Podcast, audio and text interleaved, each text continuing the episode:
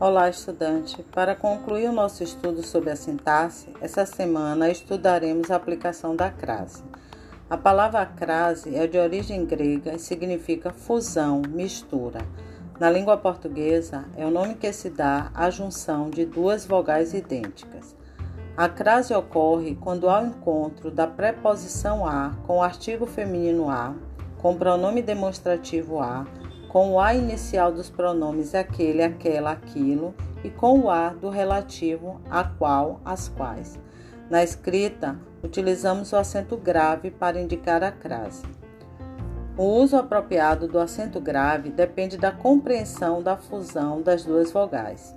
É fundamental também para esse entendimento dominar a regência dos verbos e nomes que exigem a preposição a.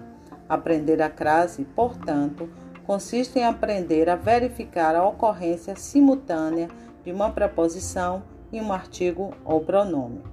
Entender o uso da crase não é complicado, acredite. Depois que você a compreende, percebe que usá-la é bastante simples. Sua compreensão é importante, já que ela pode indicar, por exemplo, a mudança de sentido de um verbo conforme sua regência, ou até mesmo resolver algum problema de ambiguidade e assim facilitar a interpretação e compreensão de textos. Atente para o uso do verbo aspirar, em que a crase é fundamental para definir o sentido que se deseja dar o verbo nos exemplos abaixo. Ele aspira a essência criada do novo perfume. Nessa frase, a vogal A é um artigo definido e o verbo aspirar tem o sentido de cheirar, sorver.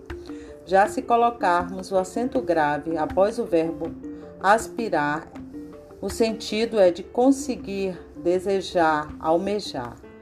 Nesse exemplo, demonstramos a importância da crase e a construção do sentido. Vamos conhecer o seu uso? Acesse o screencast, leia o texto que sintetiza esse tema e realize a atividade diagnóstica antes do nosso encontro semanal. Bom estudo e até lá!